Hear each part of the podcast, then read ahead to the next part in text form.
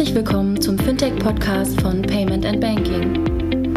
In unserem wöchentlichen Podcast sprechen wir mit interessanten Köpfen aus der Branche über unsere Hauptthemen Fintech, Payment, Banking und Mobile.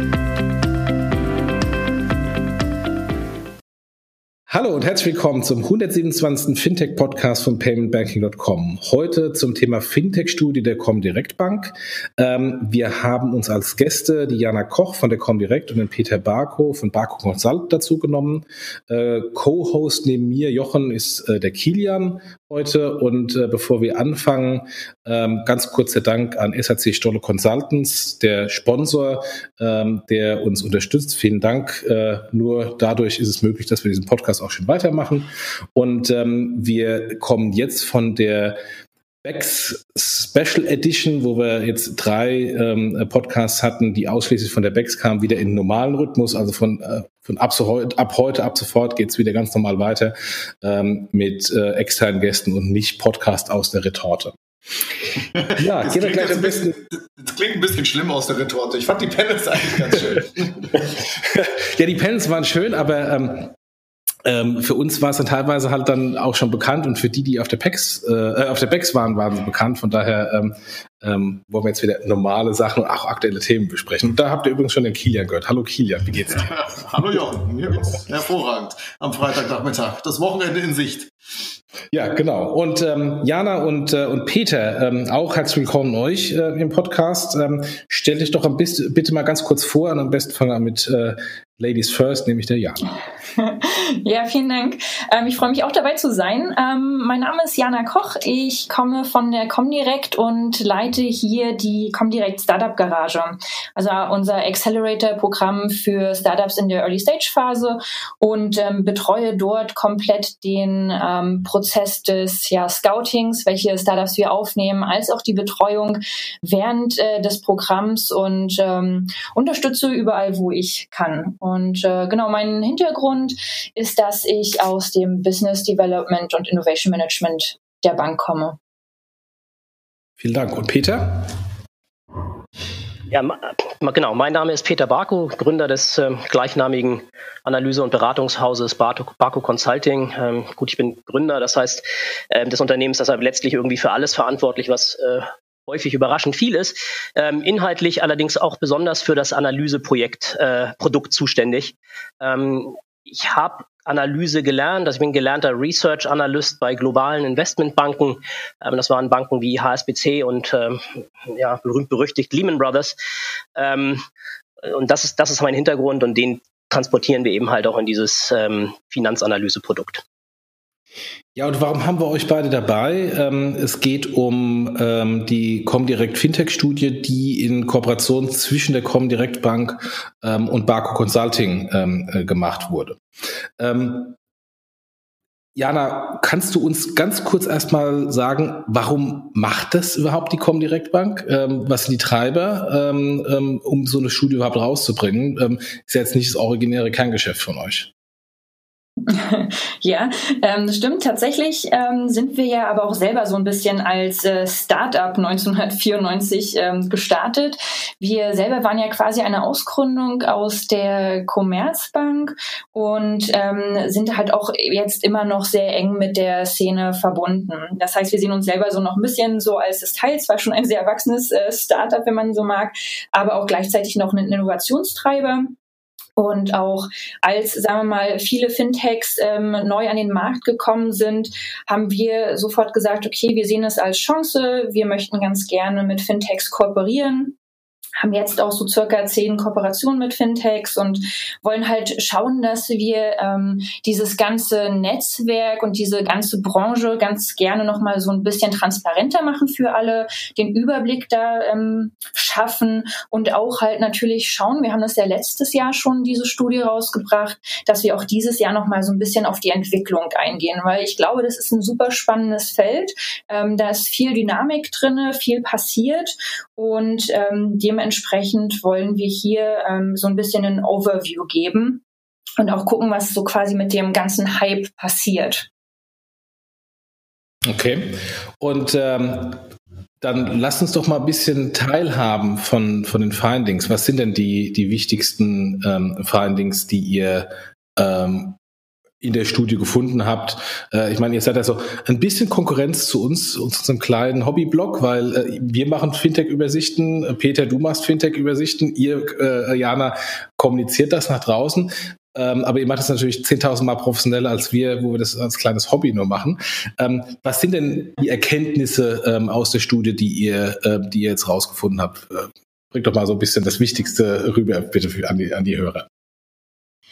Ja, also ich ähm, habe witzigerweise, weil du es gerade ansprichst, auch äh, von Payment Banking immer die gerne die Übersichten ähm, angeschaut und da sieht man ja sehr schön, was es so für Startups gerade am Markt gibt. Ähm, wir haben versucht, das Ganze nochmal so ein bisschen äh, auch auf unsere Art und Weise zu konsolidieren. Und ähm, zuerst kann ich vielleicht sagen, wir haben herausgefunden, dass es momentan 699 Fintechs in Deutschland derzeit gibt. Wenn ich derzeit meine ähm, oder derzeit sage, meine ich, dass es Ende des dritten Quartals von 2017 ist. Ähm, darauf beziehen sich jetzt die ganzen Zahlen. Und ähm, wir haben gesehen, dass das schon Wachstum gegenüber von 2015 von 32 Prozent ist. Also da tut sich ordentlich etwas. Wobei wir aber auch sehen, dass ähm, so ein bisschen die Gründungsphase gerade oder die Gründungsdynamik zurückgeht. 2015 hatten wir beispielsweise 170 Startup-Gründungen. Ähm, 2016 waren es 141 und wenn man sich unsere Studie anschaut, dann wird man vermutlich etwas erschrocken sein, weil 2017 ähm, weisen wir nur noch 30 auf. Das muss man aber natürlich so ein bisschen ähm, noch in den Kontext packen, denn ähm, wir haben so eine genannte, so einen Stealth-Modus. Das heißt, die Fintechs ähm, lassen sich zwar eintragen ins Gründerbuch, aber ähm, hier werden sie noch nicht so richtig aufgeführt. Das heißt, ähm, man sieht die da noch nicht am Markt. Letztes Jahr beispielsweise zur gleichen Zeit hatten wir bei 2016 49 Startups angegeben ähm, und erst im Jahr darauf, nämlich jetzt, können wir sagen, es waren gar nicht 49, sondern 141. Also muss man da so ein bisschen immer aufpassen. Ähm, gleichzeitig haben wir uns aber auch noch angeschaut, dass ähm, wir die Wagniskapitalausgaben oder das Wagniskapital für Fintechs uns angeschaut haben.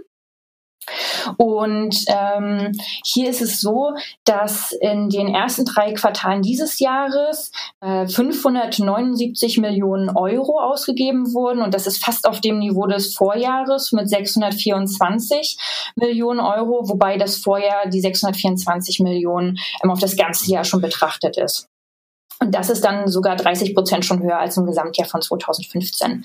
Das heißt, ähm, kurz gefasst, es gibt weniger Gründung, aber definitiv mehr Wagniskapital. So, und ähm, die Frage ist jetzt ein bisschen, was, was ziehen wir da draus?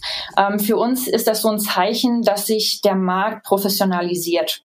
Ähm, dass wir diese ganze Sturmphase am Anfang quasi so ein bisschen jetzt ähm, hinweggezogen haben und ähm, die Fintechs jetzt hinsichtlich äh, ja Commitment, ähm, oder beziehungsweise wie sie wachsen, ähm, nochmal ein bisschen zulegen. Sie engagieren sich beispielsweise jetzt auch im Bankenverband, ähm, einige Fintechs übernehmen andere Fintechs, also die Posit Solutions und Savedo beispielsweise. Ähm, man sieht aber auch die Professionalisierung bei ähm, den Leuten, die sie auch wiederum einstellen. Zum Beispiel unsere, ähm, unser ehemaliger CFO, Holger Horein, ähm, ist ja jetzt auch zu Deposit Solutions ähm, vor einiger Zeit gewechselt. Also wir glauben, dass da schon sehr viel ähm, Dynamik da ist es professionalisiert wird und jetzt muss man natürlich gucken, ähm, wie nachhaltig ist das Ganze. Also kriegen die ähm, Fintechs es hin, nachhaltig auch echten Kundennutzen entsprechend zu stiften. Und ähm, gleichzeitig haben wir uns natürlich auch die unterschiedlichen ja, Fintech-Hubs, die, die, die Standorte angeguckt. Und ähm, hier ist es so, dass äh, Berlin natürlich, das kann man sich fast denken, komplett äh, abgeschlagen oder beziehungsweise nicht abgeschlagen, aber vorne weg ist. Ähm, wer die ganze Studie bei ähm, uns sich mal anschaut, wird bestimmt sehen, dass wir hier so einen kleinen Sprung gemacht haben, weil hätten wir das ähm, realistisch dann so dargestellt ähm, mit 228 Startups, die in Berlin sind, hätte das schon unsere ganze ähm, ja, Grafik zerstört. Ähm, wir sehen das ähm, von den Anzahlen der Fintechs ähm, Frankfurt und München nach Berlin gleich auf sind. Allerdings ist die Anzahl der Gründungen, also die Dynamik in Frankfurt etwas höher als in München. Ähm, Frankfurt, aber auch ganz spannend, ähm, hat relativ viel äh, oder wenig Wagniskapital ähm, bekommen, ist sogar abgeschlagen hinter Düsseldorf ähm, auf Platz fünf in unserer Studie. Ähm, auch hier haben wir uns so ein bisschen gefragt, ob das vielleicht ähm, mit der Nähe ähm, zu der Bankenlandschaft liegt, dass sie dort ähm, beispielsweise schon Marketing ähm, etc. Äh, ja durch die Bank erhalten, dort nicht die entsprechenden Ausgaben haben. Es war auf jeden Fall ganz spannend zu sehen. Ähm, dann haben wir ähm, auch natürlich einen besonderen Blick auf Hamburg ähm, gelegt. Und bei Hamburg ist es so, dass es bei der Anzahl der Fintechs nur auf Platz vier liegt. Aber dafür haben die ähm, Fintechs hier mit 213 Millionen Euro ähm, ordentlich Wagniskapital bekommen ähm, und liegen da hinter Berlin. Das heißt, mhm. wenige Startups, aber sehr viel Wagniskapital. Und auch da ist so ein bisschen die Frage, wie kann man das denn erklären? Und ähm, das liegt größtenteils daran, dass es ähm, zwei große Finanzierungsrunden gab, die das konkret ähm, nochmal ja, abdecken. Das wäre jetzt auch genau meine erste Frage gewesen. Das waren wahrscheinlich Aux Money und Creditec, die die beiden Standorte so beim Wagniskapital, die da halt die Ausreißer generiert haben, oder? Ähm, ja, genau. Also wenn das, genau. Wo, wobei, ähm, ich meine, dass da auch Finanzcheck nochmal ähm, ordentlich äh, Geld auch bekommen hat, was da auch noch mit reingeht. Ich hätte eine, eine, eine Frage. Peter wollte gerade noch was sagen. Peter? Ja, letztlich nichts weiter als die Bestätigung. Also Düsseldorf ist tatsächlich, also Düsseldorf, wie gesagt, wir haben, wir haben jetzt im, im Gegensatz zur äh, Studie aus dem Vorjahr, ähm, wo wir ja nur gesagt haben, irgendwie, okay, wie viel Startup gibt's und wie viel Geld ist geflossen, äh, in dieses, dieses ähm, Hub-Ranking eben auch die Wachstumsdynamik bei den Startups mit reingenommen, aber auch die Anzahl der Runden. Und ähm, bei, den, bei den Anzahl der Runden ist es so, dass Frankfurt ähm, äh, im Prinzip vor Düsseldorf liegt. Das ist, das ist keine Frage. Ähm, Düsseldorf ist ähm, insofern, also wir haben wenig Runden, aber da fließt viel Geld. Also Aux Money ist der, der wesentliche Treiber gewesen und jetzt auch in Q4 äh, nochmal sehr schön ähm, für den Standort hier in, in Düsseldorf.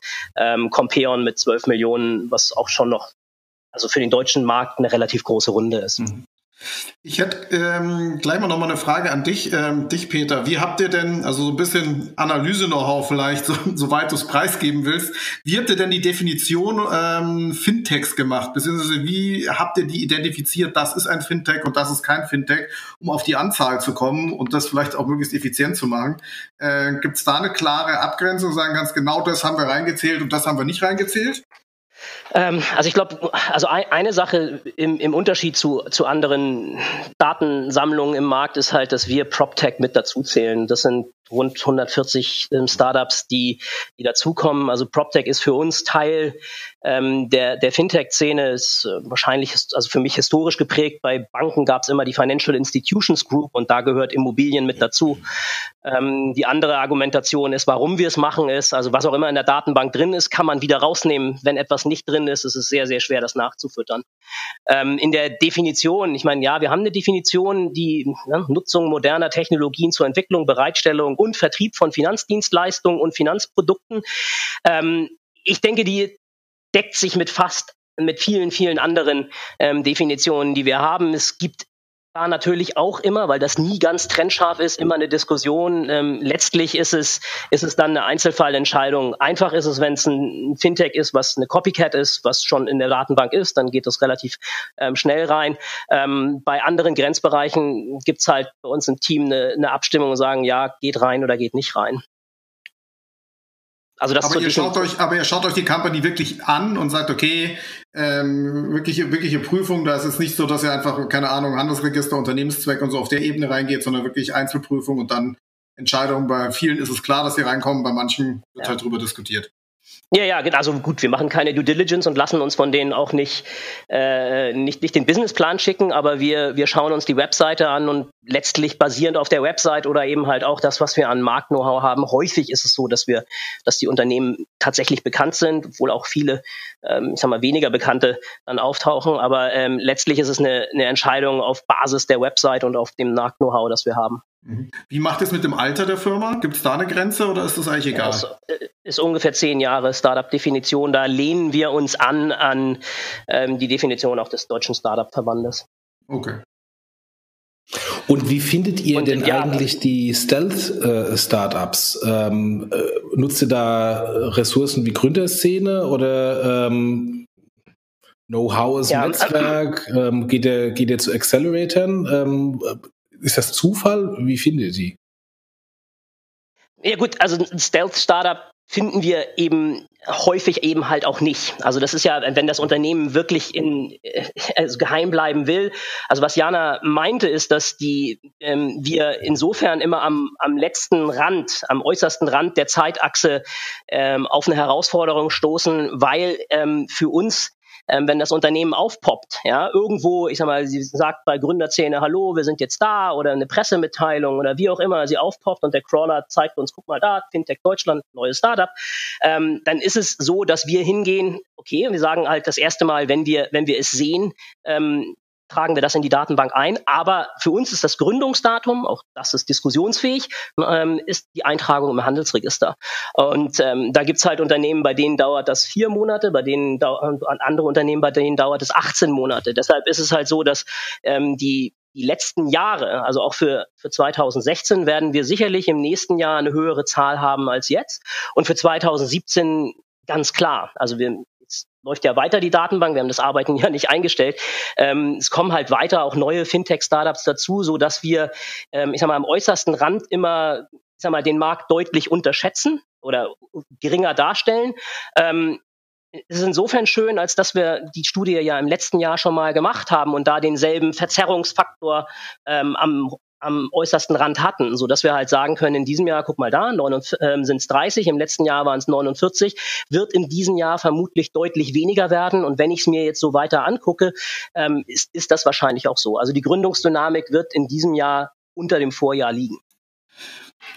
Gut, wenn ihr, wenn ihr euch die Fintech anguckt, äh, vielleicht, an, vielleicht an Jana die Frage, habt ihr eine Entwicklung in den Bereichen festgestellt, dass ihr sagt, okay, ein bestimmter Bereich, da wird es eher weniger oder es gibt keinerlei Neugründungen mehr oder da konsolidiert sich's eher, das heißt, dass die sich zusammenlegen oder aus dem Markt gehen und es gibt einen bestimmten Bereich, da kommen jede Menge neu nach. Kann man sowas rauslesen?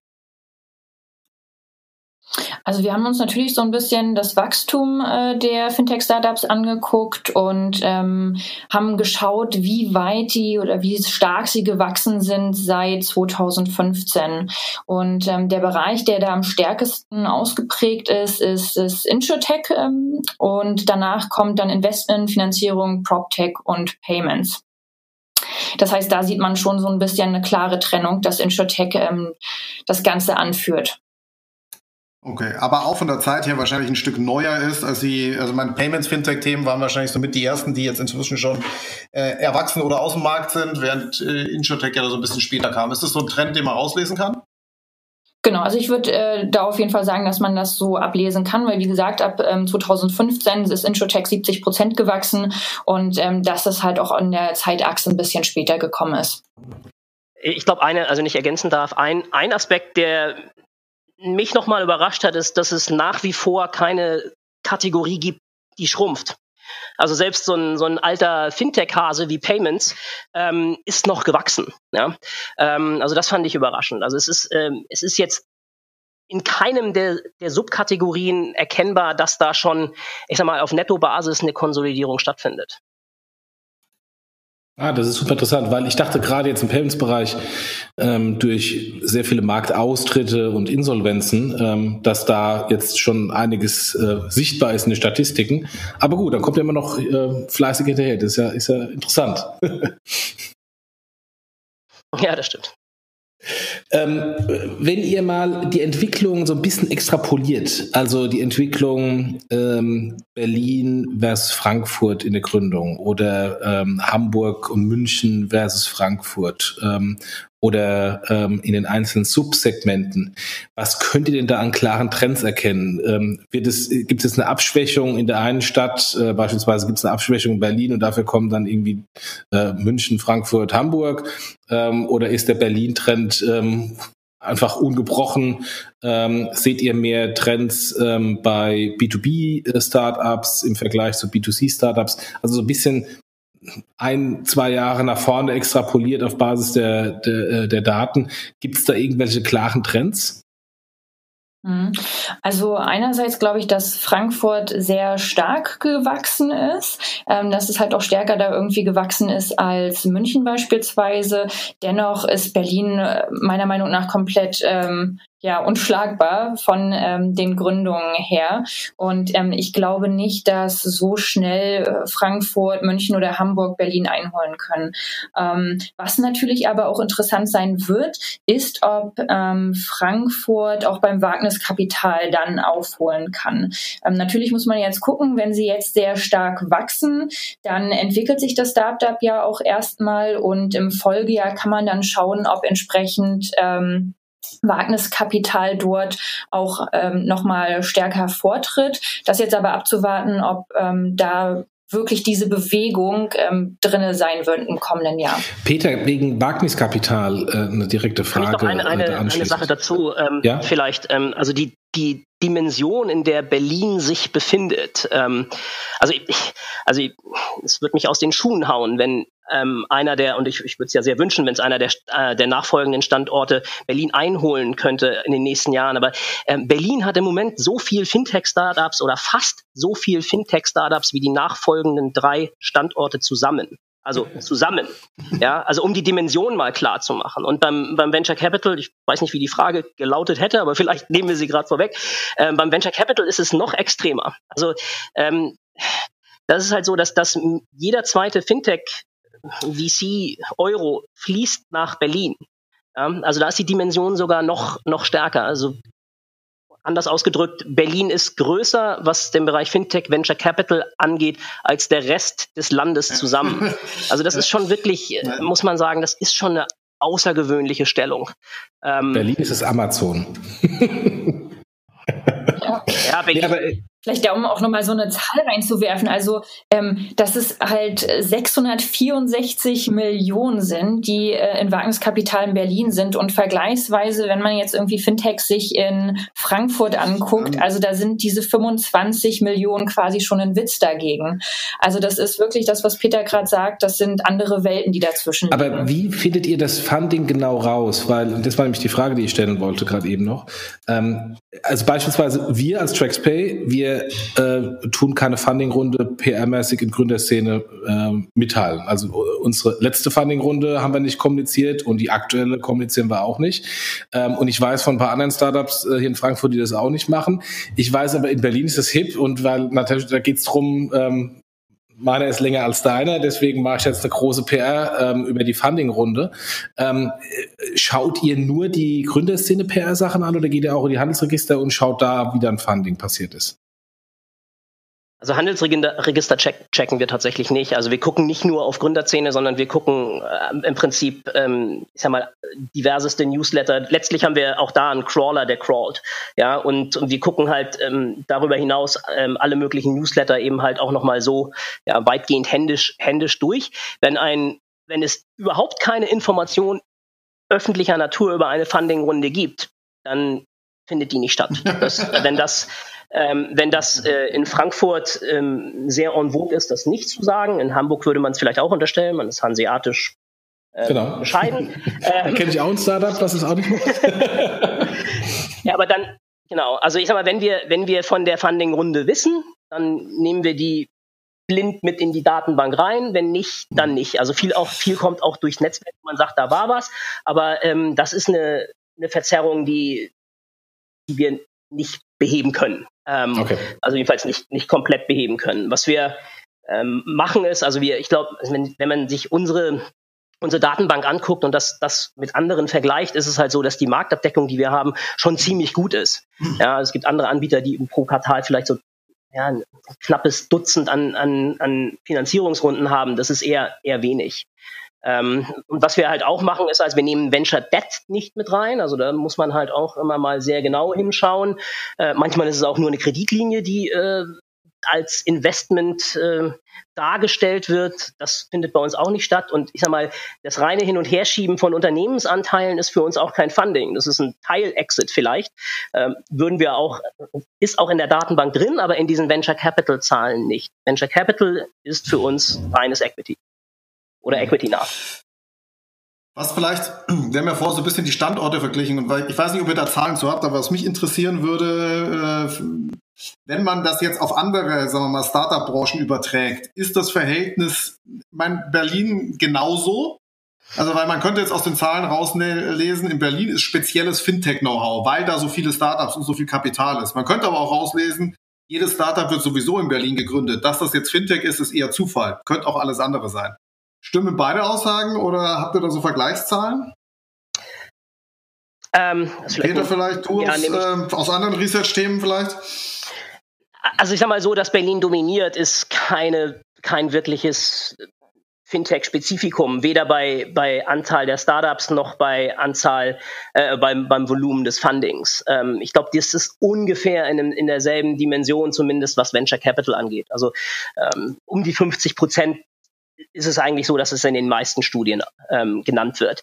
Ähm, auch die Nummer zwei München, äh, Nummer zwei Hamburg ist, glaube ich, eine Überraschung. Also wenn du Venture Capital generell anguckst, ist das Volumen, da ist ganz klar München die Nummer zwei. Ne? Viele Venture Capitalisten vor Ort, auch schon relativ gepflegtes Ökosystem. Ähm, also Hamburg an Nummer zwei eher eine Überraschung. Bei Anzahl Runden ist es dann München Nummer zwei und weniger eine Überraschung.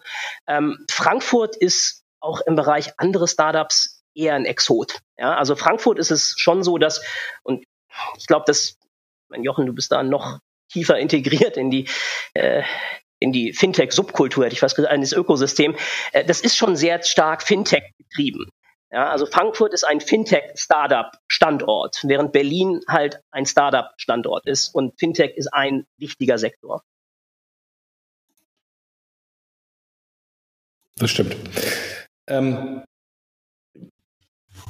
wie, wie, wie, wie stark sind denn gerade bei diesem, bei diesem Funding die, die einzelnen Ausreißer? Also wenn man jetzt mal eine N26 in Berlin wegnimmt, die oder eine Solaris Bank auch, äh, die ja sehr viel auf sich gezogen haben. Wenn man eine Aux Money in Düsseldorf wegnimmt und eine Creditec in, in Hamburg, sind die Zahlen dann noch so äh, repräsentativ wie inklusive dieser, dieser quasi Vorzeige-Startups oder gibt es dann ein komplett anderes Bild?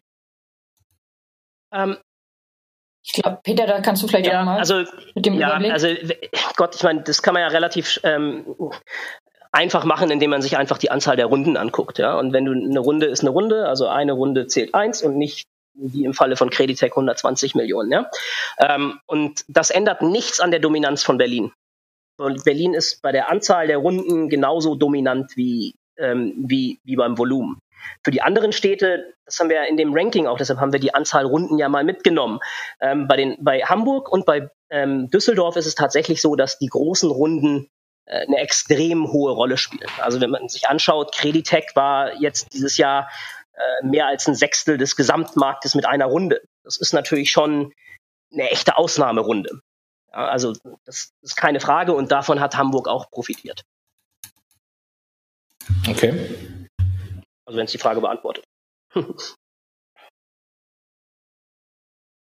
Kilian, wolltest du gerade was oder soll ich? Nö, du kannst, mach du gern weiter. Okay, weil ich, ich, ich hörte gerade so ein, so ein äh, Luftschnappen für die nächste Frage. Okay, dann war ich gleich weiter. ähm, ja, lass, lass uns gleich mal bei, bei, beim Funding bleiben. Wir haben ja immer diese alte Diskussion, ähm, Funding-Lücke in Deutschland. Äh, ähm, ich bekomme, wenn ich Startup bin, kein Geld. Ähm, ich meine, das kann man jetzt ähm, für die für die Early-Stage-Startups wirklich nicht mehr sagen. Ähm, es gibt ein, gerade in Berlin ein gesundes Angel-Ökosystem, ähm, was, was sich etabliert hat. Äh, wir haben auch ähm, ein, ein, mittlerweile ein sehr, sehr gutes äh, VC-Ökosystem, was Series A und Series B-Runden machen kann. Aber irgendwann wir haben gerade eben über Creditec gesprochen, wir haben gerade über N26 gesprochen. Irgendwann hört es auf ähm, und dann kommen wieder ähm, ausländische Investoren ans, ans Board. Ähm, wie stark ist denn diese vermeintliche Funding-Lücke bei größeren Runden. Seht ihr die in euren Statistiken? Gibt es diese Funding-Lücke überhaupt? Oder ist es einfach nur so, dass die US- ähm, und ausländischen Funds einfach größere Budgets haben und deswegen auch größere Runden machen können und die hiesigen Funds das eben noch nicht, weil denen halt noch ein paar Unicorns ähm, als ähm, Exits fehlen? Peter, hast, hast ja, du da also ein bisschen Erfahrung mit? Ja. Ähm, also wenn wir jetzt, also die, die Datenbank, die wir haben, umfasst im Moment, ich gucke gerade hier live rein, äh, 873 Investoren, die in Deutschland investiert haben. 873. So. Ähm, sind auch ein paar deutsche Investoren dabei, die im Ausland investiert haben, aber der Großteil davon sind Investoren, die in, in Deutschland investiert haben. Und davon wiederum der Großteil sind Angel-Investoren. Ja, also, weiß nicht, weit über 100 sind, sind Angel-Investoren.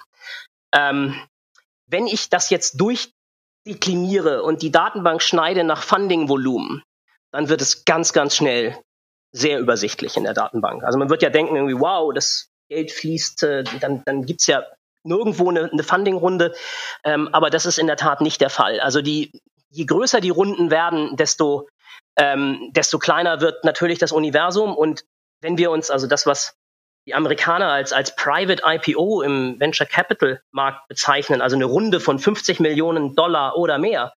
Ähm, also Private IPO deshalb, weil das früher nur durch ein IPO zu stemmen war und mittlerweile lächeln die VCs drüber.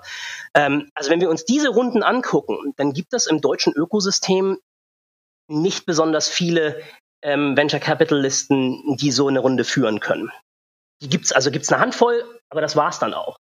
Ähm, insofern wird es immer enger je, je, größer, je größer die Runde wird. Ähm, und die Aussage ist auch, das haben wir in, in einem früheren Research mal, mal dargestellt. Also es gibt diese Runden generell in Deutschland, also jetzt abgesehen von Fintech, schon, naja, ich sag mal, ein, zwei pro Monat, aber geführt eigentlich immer durch US-Investoren. Äh, oder anders ausgedrückt, wenn ich keinen US-Investor an Bord habe, dann ist diese Runde eigentlich fast nicht zu stemmen. Ähm, also aus dem eigenen Ökosystem, wie gesagt, gibt's eine Handvoll Unternehmen, die das machen können. Ähm, bei der ganz frühen Phase bin ich bei dir, dass, dass da eigentlich, also na klar, ich meine, dass du als, als Startup Venture Capital bekommst, ist immer noch die Ausnahme. Ne? Das dürfen wir uns nicht, äh, äh, das müssen wir uns immer klar machen. Also wenn, wenn irgendjemand irgendwas gründet, dann ist die Wahrscheinlichkeit, dass er Venture Capital bekommt, nicht besonders groß. Aber das ist auch in den USA nicht anders. Ja? Und deshalb wird es immer Startups geben, die sagen, ich kriege kein Geld, das funktioniert nicht.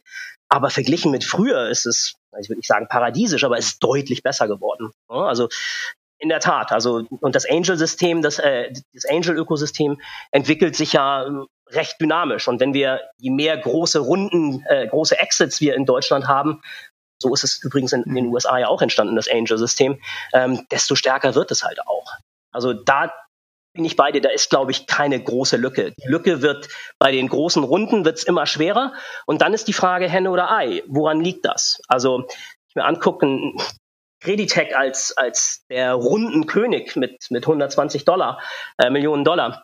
Ähm, das ist natürlich verglichen mit einem asiatischen, mit einer asiatischen Runde, die eine Milliarde übersteigt, äh, sehr überschaubar. Aber die Frage ist, woran liegt es? Also liegt es daran, dass, ähm, ich sag mal, wir einfach in Deutschland Fintechs haben, die mit Deutschland einen Heimatmarkt haben, der relativ klein ist, verglichen mit China oder den USA?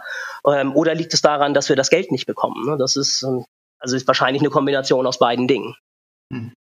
Ähm, Vielleicht in, vielleicht in Richtung Jana, habt ihr irgendeine große Überraschung gesehen in der, in der Studie, wo ihr sagt habt, hey, das hätten wir überhaupt nicht gedacht oder sowas wie ein, keine Ahnung, Hidden Champion mal gefunden und gesagt hat, hier gibt's irgendwo was, was keiner so recht auf der Uhr hat. Ich meine, diese Reihenfolge Berlin, äh, Berlin, dann Hamburg, München, Frankfurt, dass die vier die ersten vier sein werden, ist jetzt nie wahrscheinlich keine Riesenüberraschung. Ja? Aber gab's irgendwo, wo ihr gesagt habt, hey, das hätte ich gar nicht gedacht?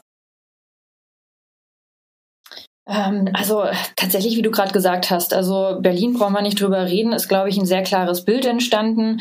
Ähm, das, was mich persönlich äh, überrascht hat, was ich auch schon angeführt habe, ist einfach, dass das Wagniskapital irgendwie nur bei 25 Millionen ähm, in Frankfurt lag. Also dadurch, dass man sagt, okay, ähm, Frankfurt ist nun mal mit 84 äh, Startups auf Platz zwei ähm, zusammen mit München ähm, und auch, dass die Gründungen entsprechend mehr geworden sind, hätte ich erwartet, dass sich da mehr tut. Aber ich glaube auch, wie gesagt, dass man im nächsten Jahr dort vielleicht einen kleinen Sprung sehen kann, dass ähm, dort mehr investiert wird und ähm, oder ähm, dass halt noch mehr mit Banken dann entsprechend dort kooperiert wird in dem Feld. Das könnte man sich dann auch vorstellen.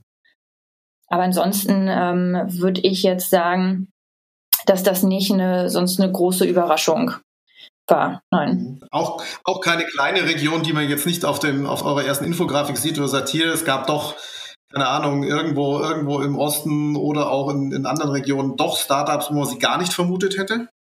Also wenn ich hm. einmal ja, also ich glaube, also ich glaube, die größte Überraschung ja, für mich war Leipzig als Fintech-König im Osten. Ähm, auf einem selben Level wie beispielsweise Stuttgart. Ähm, also mit, mit sieben Startups, finde ich, fand ich überraschend. Da hätte ich vielleicht gedanklich eher in Dresden verortet, aber ist es, ist es Leipzig. Ähm, und dann die andere Überraschung, aber das ist, äh, ergibt sich vielleicht auch aus der schwäbischen Mentalität. Also die, ähm, die Stuttgarter Fintech-Startups sind offensichtlich sehr sparsam und kommen mit sehr wenigen Runden aus. Ähm, das war im letzten Jahr in der Studie schon so. Ähm, und es ist in diesem Jahr auch wieder nur eine Studie, eine, eine Runde gewesen, die sie, die sie gehabt haben. Also ähm, vielleicht hätte es nicht überraschen sollen, aber ich fand es trotzdem interessant. Der Schwabe braucht kein Geld. Ja, das geht so. Wobei, das kann natürlich, Sehr effizient. Das kann natürlich sein, dass die, äh, äh weil Stuttgart natürlich auch eine, eine sehr oder Baden-Württemberg oder Süddeutschland prinzipiell sehr reiche Gegend ist, auch mit entsprechend vielen Family Offices, dass da ähm, ähm, über solche Tools zurückgegriffen wird und das dann halt vielleicht auch nicht kommuniziert wird. Das ist möglich. Ähm, ich meine, und, und wir sehen, also wie gesagt, das wird halt ähm, Angels und, und Family Offices sehen wir bis maximal, maximal zu einer Series A und die Series A auch nie allein. Also ja. ich sag mal so, spätestens wenn du eine Series A hast, hast du eigentlich einen institutionellen VC mit an Bord. Ähm, ähm, da wird's für, ein, für ein Angel, also die, die ziehen dann nochmal mit. Ja, das kann, kann schon sein, aber bei einer Series A ist typischerweise ein institutioneller mit an Bord. Und ähm, also wenn es da viele gegeben hätte in Stuttgart, hätten sie es wahrscheinlich auch berichtet. Also ja, das stimmt. Und, und HHL äh, ist aus meiner Sicht, also die Hochschule in, in Leipzig, die ja sehr äh, stark Unternehmertum äh, äh propagiert, ist aus meiner Sicht der Grund, warum in Leipzig so viele Startups sind. Da wird bei den Studenten das Gründergehen in, in der Uni in den Kopf gepflanzt. Einige meiner Kollegen sind auch von der HL gekommen. Also ich, ich kann das nur bestätigen, dass das ähm, Studenten sind, die meistens ähm, sehr gut im Business Development Innovation ähm, Bereich arbeiten können und da sehr viel Spaß dran haben. Also insofern ähm, Jana, was macht ihr denn mit der Studie, außer dass ähm, ihr ähm, eine Pressemitteilung macht und hier im Podcast darüber sprecht? Nutzt ihr denn äh, die, die Daten auch intern äh, für die Strategie, äh, fürs Produktmanagement, ähm, äh, für die Weiterentwicklung der Bank? Habt ihr dann eine Co Competition Map, äh, die ihr damit pflegt? Ähm, oder ist es einfach nur, ähm, wir, wir, wir pflegen die Studie und machen das als, als PR-Effekt für die, für die Comdirect? Nee, also ähm, tatsächlich ist es erst oder vorrangig erstmal einen Überblick zu schaffen. Natürlich ist es für uns auch ähm, an sich interessant, wo sind die Fintechs, ähm, wo muss man auch sein, um mit ähm, den Startups entsprechend in Kontakt zu kommen, wo entwickelt sich der Markt hin. Das heißt also für uns als ähm, Business Developer ist es natürlich einerseits sehr spannend ähm, zu gucken, dass man da gut aufgestellt ist und auch in welche Richtung sich der Markt bewegt jetzt rein für das Produktmanagement ähm, äh, ja, bestimmt spannend. Also meine Kollegen ähm, haben sich das auf jeden Fall alle angeguckt, aber das ist jetzt nicht, dass es bei uns irgendwie in die Produktentwicklung oder so mit Einfluss nimmt. Das, das eher weniger. Das heißt auch, so wenn ich jetzt irgendwie sehe, jetzt in eurem Kernbereich, äh, da gibt es jetzt irgendwelche Trading ähm, äh, oder Anlage-Startups. Ähm, das ist jetzt nicht dann, dass er dann sagt, äh, wir nehmen die Studie und äh, haben da einen Überblick über die Startups, sondern das ist wahrscheinlich ein Tagesgeschäft. Die wissen sowieso, dass da irgendwie die, die Ruhe-Advisor gibt, die dann eventuell Konkurrenz sein könnten. Ja, also ich glaube, ähm, einerseits die, die Fachbereiche kennen sich natürlich aus mit den Produkten, die auf dem Markt sind, aber auch wir, gerade insbesondere in der Startup-Garage, gucken halt ähm, insbesondere bei den jungen Startups, was tut sich da gerade, was für Ideen kommen nochmal auf, was sind ähm, spannende Bereiche, in die wir nochmal reingehen wollen und vernetzen uns natürlich insbesondere stark auf ähm, ja, Networking-Events, Meetups dass wir dort den Kontakt äh, pflegen. Ähm, ich glaube, da ist aber auch eher so dieser, dieser persönliche Austausch, ähm, das, was uns interessiert. Hier die Studie ist für uns einfach ähm, nochmal so ein Überblick und auch eine Marktbewegung an sich, wo das Ganze hingeht und ähm, zeigt halt auch, wie gesagt, nur nochmal, dass das Ganze ein bisschen reifer auch wird und ähm, Natürlich jetzt für die Startup-Garage, dass ähm, es natürlich wenig Neugründungen jetzt erstmal scheinbar gibt. Ist natürlich auch mal so eine Aussage, aber ähm, da sind wir optimistisch, dass wir immer wieder spannende, coole Ideen finden und dass es viele junge Gründer gibt, die mit neuen Ideen auf den Markt kommen und ähm, da entsprechend auch das Banking ähm, verändern wollen und revolutionieren möchten. Ne? Ja. Kilian, hast du noch eine, eine Frage? Ansonsten würden wir vielleicht langsam einen Wrap-up machen. Ja, gibt's die, ähm, macht ihr so weiter? Haben wir die nächste Ende 2018? Oder würdet ihr jetzt in der nächsten Runde sagen, hier an der und der Stelle noch ein bisschen anderen Fokus oder geht's einfach so weiter? Habt ihr da schon ein bisschen Ausblick? Oh, also da muss natürlich auch Peter äh, mitmachen, aber ich würde sagen, also mich interessiert es definitiv, wie das Ganze weitergeht. Ähm, ich habe ja schon so ein paar Fragestellungen in die Zukunft gerichtet. Ähm, wo geht es hin? Was passiert konkret? Natürlich interessiert es mich dann auch zu sehen, ähm, wie viele Startup-Neugründungen es gerade in 2017 gab. Ähm, also dann 2018 nochmal einen guten Rückblick zu geben. Insofern Interesse hätte ich definitiv und ja, aber auch die, ähm, die Ansicht von den unterschiedlichen Städten. Ähm, wir haben letztens ähm, vom Wirtschaftsministerium ja auch gehört, dass sie so eine Art Digital Hub-System aufbauen, unterschiedliche Städte fördern. Ähm, da haben sie unterschiedliche ähm, ja, Städte, so Themen zugeordnet. Und ähm, da war ich so ein bisschen enttäuscht, dass nur Berlin und Frankfurt äh, mit Fintech quasi betitelt wurden und ähm, wir als Digital Hub, ähm, sagen wir mal, nur Logistik in Hamburg hier bekommen haben. Und insofern würde mich dann natürlich auch nochmal in der Zukunft interessieren, wie sich hier das Ganze in Hamburg auch entwickelt, statistisch gesehen. Insofern hätte ich definitiv ähm, Interesse, das einerseits mal durchzuführen und dann noch ein paar mehr Insights zu erhalten. Ja, also wir werden, wieder, ähm, also wir hätten, haben natürlich an der Fortsetzung der sehr erfolgreichen Kooperation größtes Interesse, ähm, ohne Frage. Und ähm, ähm, also eine, eine Sache, die mir gerade noch ähm, einfällt, ist, ist wahrscheinlich zu sehen, ähm, der sag mal, der, also ob das ein Wettkampf ist oder nicht, also ähm, eigentlich, eigentlich sollte es ja nicht, aber es gibt doch dennoch einen, einen Standort Wett, ähm, Wettkampf und den um Platz zwei, ja, also wo Frankfurt seit geraumer Zeit unfassbar Gas gibt und ähm, München jetzt aber ins, insbesondere, und die sind ja auch die Hub für InsurTech immerhin ähm, geworden, ähm, auch mit, mit Plug and Play jemanden haben, der den InsurTech, das Vertical InsurTech jetzt in, in, ähm, in München aufbaut. Und ähm, also München hat gefühlt in den, in den letzten Monaten auch einiges an Aktivitäten gestartet. Also sie waren lange Zeit sehr, sehr ruhig, aber die geben jetzt, glaube ich, auch richtig Gas. Also der, ich meine, der, der zukünftige Zweikampf um Platz zwei, der wird sicherlich spannend sein. Das äh, ähm, wird sicherlich ein interessantes Ergebnis in der nächsten Studie oder im Studie im nächsten Jahr sein, wer da die Nase vorn hat.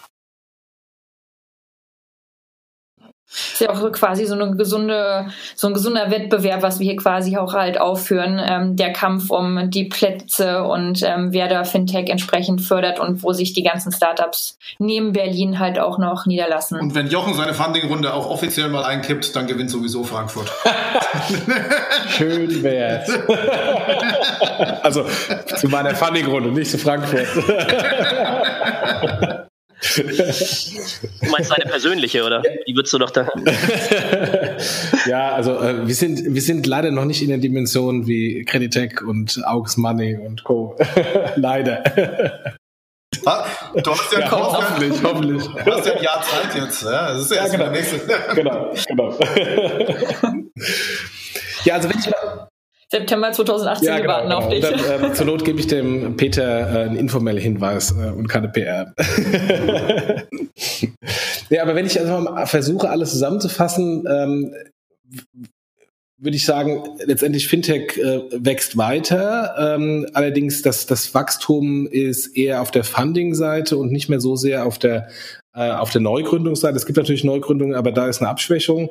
Ähm, wir sehen jetzt die größeren Finanzierungsrunden und wir sehen natürlich da dann ähm, große Einschläge in Düsseldorf, in Hamburg und natürlich in Berlin.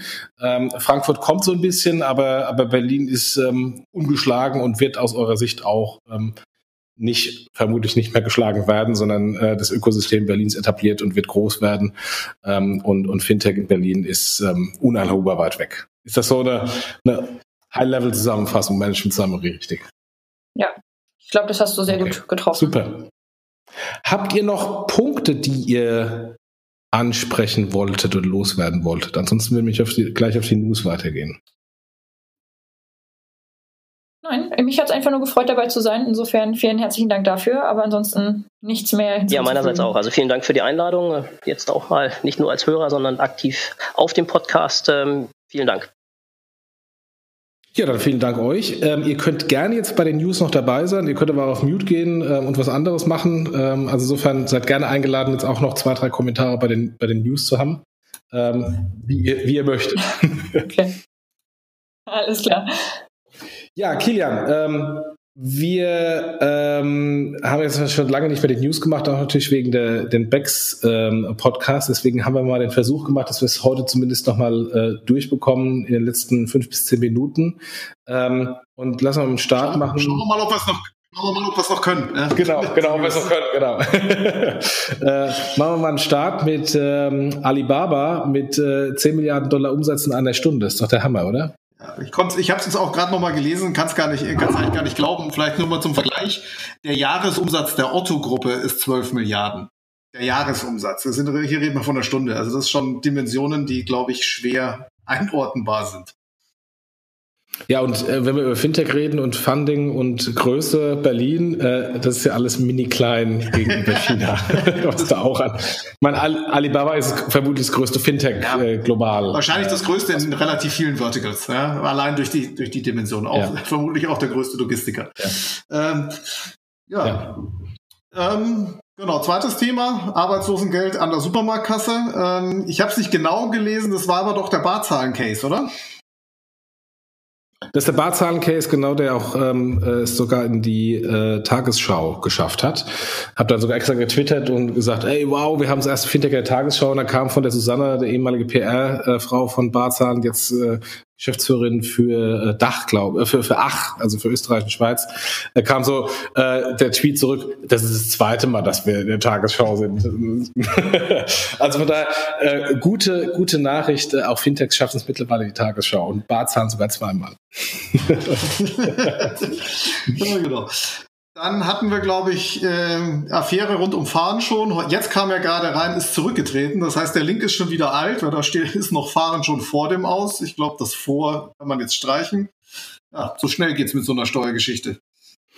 Ja, äh, teure, teure späte Abgabe der Steuererklärung. Das erinnert mich, dass ich am Wochenende mal eine Steuererklärung machen muss. Deine Gefahr ist Gott sei Dank nicht so groß, aber trotzdem mach, mach ich Ja, genau. Ich bin kein Sparkassenpräsident. ja, und äh, jetzt wäre was frei, ja? ich will auch kein Sparkassenpräsident sein. ähm, und ähm, äh, apropos Sparkassenpräsident, der hat ähm, kurz vor seinem Steuerskandal ähm, äh, per direkt etwas äh, negativ dargestellt, hat es als ähm, äh, Problem dargestellt und äh, angeblich suchen jetzt nach einem äh, PayDirect-Chef, einem weiteren PayDirect-Chef, ähm, um vielleicht das Ruder nochmal umzudrehen. In Kombination mit 100 Millionen oder mit auf jeden Fall relativ viel Budget.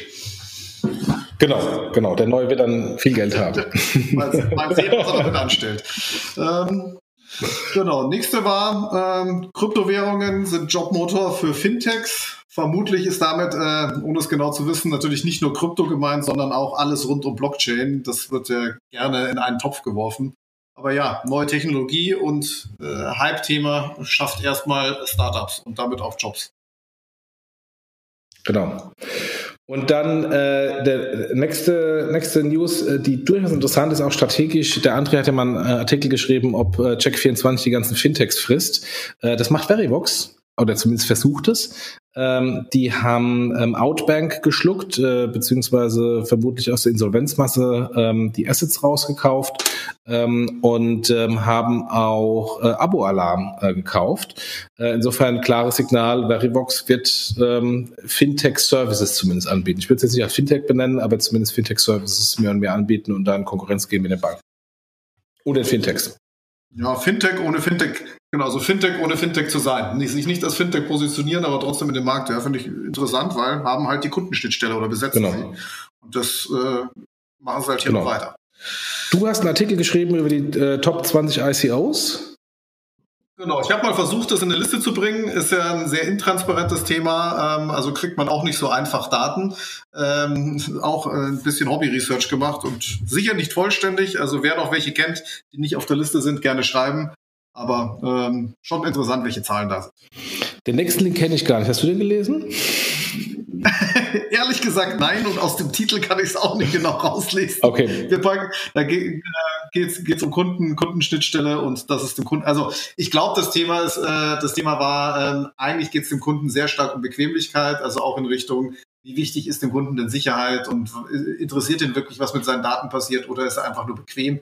Und äh, da ist das, glaube ich, schon mal ein ganz äh, starkes Statement, dass der Kunde eigentlich eher bequem und in Anführungsstrichen faul ist äh, und alles andere ist so ein bisschen zweitrangig, wenn man die breite Masse ansieht. Ja. Und dann kommen noch zwei Artikel, die wir Payment Banking diese Woche hatten. Äh, auf der einen Seite habe ich einen etwas kritischen Artikel ähm, rückblickend auf das äh, äh, Alibaba bzw. Alibay ähm, Singles Day äh, Transaktionswochenende mir angeschaut und das verglichen mit den Transaktionen äh, auf der Bitcoin, auf der Blockchain, die dann ein Skalierungsproblem haben. Und der André hat einen Artikel geschrieben, dass eine Spezifikation rund um PSD2 noch kein Produkt ist, weil da die einen oder anderen äh, im Moment eher auf Spezifikation statt auf Produktebene argumentieren. Ja. Ja, dann haben wir nochmal das Thema auch nochmal zum Thema Cryptocurrency. Da gab es ja das, äh, gab es ja Bitcoin Cash, Bitcoin Gold war ja mal auch, stand ja auch im Raum, ist nicht passiert, aber diese ganze Abspaltungsgeschichte hat ziemliches Volumen generiert und am Ende ist alles gestiegen. Bitcoin Cash ging jetzt am Schluss jetzt wieder, wieder ziemlich runter, aber ähm, das kann man so zusammenfassen. Jede Presse ist da erstmal eine gute Presse und äh, generiert mehr Traction. Und N26 hat Apple Pay gelauncht, ja, aber nicht für deutsche Kunden und irgendwie der deutsche Kunde, der irgendwie äh, den, de, die Lücke im System erkannt hat und äh, irgendwie äh, sich als französischer Kunde dargestellt hat und dann Apple Pay äh, in Deutschland zu nutzen, den haben sie gleich rausgeschmissen. So ein Betrüger aber auch, ja. Ja, Amazon macht. Ja, wer weiß, wie hart die NDAs da von Apple sind äh, und wie hart die Strafen von Apple sind. Ein falscher Franzose drin und schon gibt's Ärger. Ähm, genau. ja, Amazon macht jetzt auch in Versicherungen äh, wieder mal einen Bereich, äh, in dem einer der Großen jetzt vordringt. In dem Kontext ist keine Überraschung, dass sie auch in den Bereich reingehen. Ähm, auch, auch so ein bisschen nach dem Prinzip mal, ich glaube, davor viel kooperiert und jetzt gesehen, damit kann man schönes Geld verdienen, also mache ich es auch selber ja, ähm, interessant für allem die ganzen Handy- und Consumer Electronics Versicherungen, die sich da natürlich positionieren müssen. Ja, die sind ja auch schon länger in dem, in dem Geschäft, ähm, dass man, dass man da äh, Garantieverlängerungen einkaufen kann. Ähm, aber äh, es hat natürlich ja. der Anfang gewesen. Ich weiß noch erfolgreich ist, es weitergemacht. Ich weiß noch nicht, ob sie es selber gemacht haben davor oder sonst nur ein Partner waren. Jetzt machen sie es halt selber. Nee, davor war es die Ergo direkt. Äh, die hat da sehr viel als, als Produktgarantieverlängerung okay, angeboten. Ja, jetzt machen sie es selber. Nein, ne? Scheint zu laufen, deswegen. Sonst wären, würden sie nicht reingehen. Ja, genau. Genau. Dann der Bankenverbandpräsident mahnt mehr Verhältnismäßigkeit der Regulierung an. Ähm, und in dem Kontext äh, ist kein Link, aber Kommentar, äh, denn gestern äh, bei der Eurofinance Week in Frankfurt beziehungsweise bei der Eurofinance Tech Konferenz, die von dem Yves, Yves Mersch die Keynote gehalten wurde, ähm, hat der Yves Mersch von der EZB ähm, gesagt, es soll doch ein, eine Sandbox für Fintechs geben geben, damit Innovation äh, stärker gemacht wird. Was auch wieder interessant ist, also insofern, da gibt es im Moment äh, wieder Bewegung. Äh, ich hatte das Thema Sandbox schon lange abgeschrieben, aber ähm, vielleicht kommt es dann doch nochmal. Und letztes war äh, Fintech-Fonds der ING. Genau. 300 Millionen äh, sind theoretisch verfügbar. Äh, bin mal gespannt, wie viel davon auch wo, wo reingeht, aber erstmal eine schöne Zahl. Ja, und vor allem, wie viel davon dann in den Statistiken von Peter und Jana ähm, nächstes Jahr nach Deutschland geflossen ist. genau. Das stimmt. Vermutlich nicht alles. Ja, gut. Gut. Ja, dann sind wir durch. Vielen Dank nochmal, Jana und Peter. Die sind aber auf Mute, äh, deswegen ähm, nochmal danke. Äh, danke dir, Kilian. Und ähm, dann, ähm, ja, schönes Wochenende. Danke, dir und, danke äh, unseren Sponsoren nochmal. Äh, das zum Abschluss, genau. SHC und schönes Wochenende. Ja, ebenso. Mach's gut. Tschüss. Tschüss.